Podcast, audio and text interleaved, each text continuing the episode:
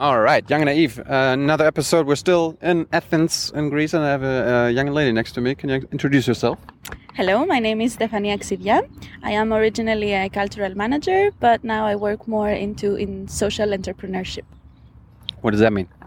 It means how we create uh, sustainable organizations that uh, work uh, in order to create jobs and create profit, yet with a very conscious social impact. Um, doesn't doesn't this work uh, these days? That um, are there no projects who make profit uh, and also are social? Yes, of course there are, but especially in Greece, uh, there is a lot of uh, demonization of entrepreneurship. Really? Yes, really. they, and they think bad of uh, entrepreneurs. Yes, until recently, uh, being an entrepreneur was. Um, not related to improving society. So now Really? Probably as a byproduct of uh, the crisis, also, we have uh, a new perception of entrepreneurship and social entrepreneurship. And uh, the way we work is actually about showing how people with real so- social concerns and with uh, innovative solutions for social problems can actually uh, use entrepreneurship and uh, be part of the real economy without the negative, probably, aspects of entrepreneurship as we knew it. Tell me, uh, explain to us the old school thinking, uh, or maybe Greek thinking of entrepreneurship. Like uh, when, like five years ago, ten years ago, when I started a business uh, that I made up, uh, people were skeptical. I don't like, yeah, I don't like to, um, you know, replicate stereotypes. Mm. Uh, but uh, the, there, there has been a shift in the way we perceive entrepreneurship. So a lot of entrepreneurs, those those who make money, yeah, were considered the bad guys, and uh, the good guys were the ones that worked for the public sector. Non-profit. So not non-profit, okay. either public sector. Okay or non-profit. Unfortunately, non-profits have also been demonized because in this country they have been created as uh, parasites of political parties and they have actually absorbed a lot of uh, black money for um, private interests.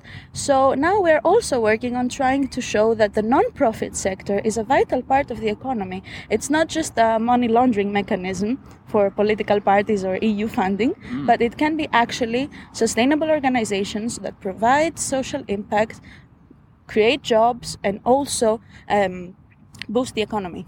So uh, tell me, tell me how, how you how you think that that can work. Um, how how can um, a new firm, create jobs, be profitable, and also sustainable? How, how, can, how can that be good for the society? Uh, I think that is that is exactly the way economy should work. I think uh, Greece is an example of a paradigm shift that is happening at a global level.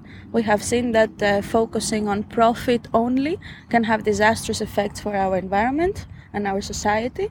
So I think uh, it's not just a Greek problem, mm-hmm. it's a global problem that we're also very strongly experiencing here because of the social and environmental effects of our economic breakdown. We're trying to work on more sustainable solutions.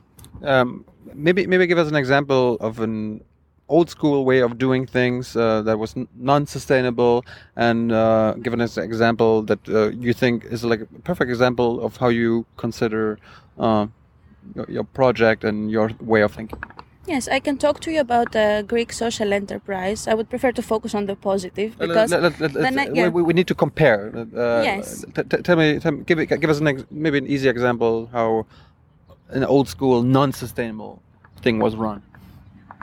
Um, it could be any factory, for example, that would uh, focus on maximizing profit, which would uh, provide probably unhealthy environment for their workers, or um, also uh, pollute the environment, not respect environmental laws, but have very good figures. Mm-hmm. So this could also be a society that uh, has a great economy, but everybody's unhappy, unhealthy, and their environment is melting down. Like America. Could be, or many countries, unfortunately, are going through this. Uh, so. I think, yes, what we're experiencing here is a great opportunity to provide new examples not only for this country but for others as well. Give us an example. For example, mm, there is a Greek social enterprise uh, which also exists in other countries, which has to do with um, uh, the newspapers sold by homeless and poor people. So this is it is a business that provides uh, formerly marginalized Homeless individuals people who make who make profit. who make profit. Yes, it gives them an opportunity to gain their dignity and sell newspapers. It covers uh, a market need, which is information or the need to buy newspapers. Yet it does it in a way that uh, focuses on providing jobs for these people, while of course disseminating information and. So it's a, it's a it's a small shift in the way you do your business planning. Why, why not? Why not uh, fight for those homeless people to not be homeless anymore? Uh, to get like so, social security? Because I mean, I learned uh, after a year of unemployment, you get, get nothing. So no wonder there are so many probably homeless. Yes, of course. Uh, the fact is that uh, uh, the social enterprises and social projects that are developing in this country are actually doing it in a guerrilla way, because Guerrilla. guerrilla. So uh, we are not uh, able to intervene into politics. Uh, for the moment, we have uh, this decision-making structures in this country that exclude civil society and ex- exclude people with creative ideas. So, in a sense, really. So, in a sense, uh, a lot of these solutions come from the outside of the official bodies. We cannot raise salaries, you know, as activists. We cannot uh, change laws for the moment, although we try to work on that too. But a lot of the creative solutions and in social innovation come from uh, the unofficial, let's say, um, society. They are. Why don't you Why don't you join a party and uh, change a party from within? Yes, um, there's a very nice distinction between three types of change. Okay. If you want to bring um, incremental change, a small change, is to enter an existing party and make the, this party win. The uh, small change would be to create a new party, right? And try to win with a new party and this new idea. This is also happening in Greece. What I'm interested in and what we're working on is on systemic change, which has to do with changing processes, changing structures, and changing mentalities. Uh, we believe that behavior and mentalities are shaped by the framework and by the context uh, that either awards or punishes specific behaviors. So it's not a matter of Greek mentality or German mentality, it's a matter of what the framework is, what it supports, and what it fights. So, what we try to do with our projects is to create, in a way, a parallel model to create case studies and real projects that can show a different way of uh, citizen engagement, a new way of dealing with the public space and with politics. Don't you need like if you want to have fundamental change, system change? Don't you need a new constitution? Why do we need a new? No, con- d- d- don't you need a new constitution? Yes, actually, this is one of the projects where we're working on with uh, Politia 2.0. It has to do with uh, Crowd, crowdsourcing a uh, constitution? exactly. Really? Yes, exactly. We're trying to create um, prototype process of uh, building a new constitution through citizens' engagement. For Greece or for Europe? We're working on Greece for the moment, but um, the I mean the vision is to actually create a process that could be used by other countries or even the European Union. Do you think um, maybe the EU needs a common constitution and then, know, Yes, I believe in uh, European integration, and I think that a constitution uh, that uh, puts forward some basic values and b- basic uh, structures could be very useful. what's uh, what, what's wrong with uh, the Greek constitution, for example? Uh, how how do they? Uh, I mean, do, do you say they systematically do do something wrong? Like what? Uh, it's not about saying that the constitution is the source of evil. No. Okay, it's it's uh, we have to Oh, it's look interpreted, maybe. Yes, the way it is interpreted, of course, but when you have a constitution that is being changed throughout the years, and even this year they're doing changes that uh, make uh, different articles uh, contradictory, for example, or they give immunity to uh, our members of parliament, or they Or take it away. I heard about Golden Dawn members. Uh, they lost their immunity. Yes, or take it away. according to political interests, of course. yes, not okay. according to justice, because justice is not really independent. So we're talking about the this this um, the independence of the three powers, how to really ensure that justice is an independent body. What are the three powers? Excuse me? What are the three powers? The juridical, the legislative, and the um, executive. So basically, the judges, the parliament, and the ministers or the different executive bodies. In this country, there is, there is, these three powers are very closely related with very dark interests that do not allow for um, real transparency and real meritocracy. So, in a way, if you so, want. so, so judges depend on politicians, politicians depend on, on, on judges, they're not independent from each other. Yes. Really? Yes, and these are the big secrets that nobody talks about. But that's a fact. And when you have a, a justice system that does not work, then of course you have people that don't respect laws. Then of course you have corruption.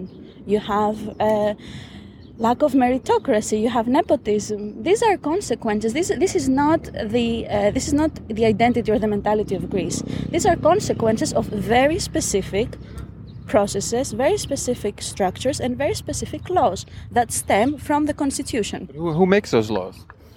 Who makes the laws? The Uh, parties. of course, they make them. I, I learned about Neo, Neo Democratia, PASOK. They've Mm-hmm. been in power for decades. Exactly. They're still in power. Exactly. So they're They- responsible for that? Yes, and they have created laws that do not allow small parties to grow. Because, for example, the the amount of uh, TV time you get as a small party depends on the percentage you got in the past elections. That's a very simple example. That's not fair. Of course, it's not fair. There are a lot of laws that are not fair, and it's very important to show the world and show uh, our European um, colleagues that if we really want uh, to change Greece to, you know, boost the economy, we really have to work on these structural problems. If we don't focus on that, if we focus on numbers, okay, numbers are getting better. But you know what would be the worst thing for my generation? If the, the numbers are great and nothing else changes and we end up being again in an economic development and with the same the same rotting system behind. So, so, so you to say, um, I mean, even in Germany, um, most of the polit- politics care about the economy, Mm-hmm. but not about the country. I mean, the, the, the uh, economy is part of uh, identity of, uh, of uh, how, how a country works, but it's not the country. yes So, do, do you, There do- do, do you think uh, they focus too much on economy, on making money, and uh, i think that? they focused on some assumptions for example that greece is a democratic country and you have a democratically it, is it, elected is it? Of course, it's not. I do not believe we have achieved any democratic country in the world. And it would be very interesting to rediscover and redefine what democracy can be in this age and with the tools we have, the technological tools, Right. and the different uh, possibilities of our age. So this, um, because I have talked a lot to you know German officials and European uh, uh, commissioners, etc. And of course, they tell you, well, you have a democratically elected government, so we have to deal with them, and whatever course, they say is in the interest of the country. Well, no, I am sorry. This government is not democratically elected. You just have to look into our electoral system to understand why it is not a democratic system. I mean, I mean, Even though I don't consider that elections are democracy, elections are a part of the democratic process. So that's another assumption. So we're talking here about really reinventing structures, reinventing systems, reinventing policies, and that doesn't have to do with Greece only. I mean, just let's just look at the European elections. Um, do you think the EU is democratic? I mean, you, uh, you just said uh, there's no democratic uh, state or uh, deity somewhere, but uh, is the EU maybe more democratic or less democratic than Greece? Well, I mean, I, I mean, uh, look, look, I, I, uh, I don't want to use this word, you know. I think that this word has been so misused, so disguised with different adjectives and uh, direct and indirect and But- but- uh, representative and not represent. No, democracy is the rule of the people. So how can we make the rule of the people really um, effective, really uh, to serve the, the the interests of a country and of the European Union? Because I don't think right now the European um, Commission serves the interests of the European people. well, they, I they, they're not, they, of the they're not even, they, they can't even be voted in or out. Exactly. So no, the I European Council decides that. So maybe we do uh, like the idea of democracy. Maybe we support democratic values, but that doesn't mean that we have a functioning democracy at a national or a transnational level. And I think that we are going to have very bad surprises in these European elections because, because exactly the European Union has not focused on serving its people and its uh, different cultures and its different needs, and it has uh, focused on serving numbers. So if the EU is not a uh, is not a democracy, if Germany is not a democracy, if Greece is not a democracy, what is it? Well, talking to a friend who's a political scientist, he was trying. Uh, he was telling me that uh, political science can classify Greece as an oligarchy with some applications of um, uh, dictatorship. Dictatorship. Yes. Wow. Oligarchy with uh, some. Um, that's it. Um, so there are some uh, legal um, legal applications. For example, we, we will shut down the national TV. You know, from one day to another, without asking anyone, just with a signature. That's not a very democratic process, is it? So we're not talking about ideologies here. We're talking about you know facts Power. facts and you know facts show if you see it very very simply from a very historical political science perspective the way this country works is not cannot be classified as a democracy i cannot tell you about germany you know better than me but you know from what i hear most people believe that they don't live in a democracy it Doesn't sound like it. But what about the EU? The EU uh, again is it is using some uh, tools of democracy, and I do believe that it is based on fundamental democratic values. But again, I think it's outdated systems. It, it is uh, not able to follow the needs of our generation, of the technologies we use, of our everyday life, and of different ways that uh, civic engagement can t- take place nowadays, which is not only voting once every four years. And you you try to uh, to to to summarize. You, you try to find new ways of uh, of doing that.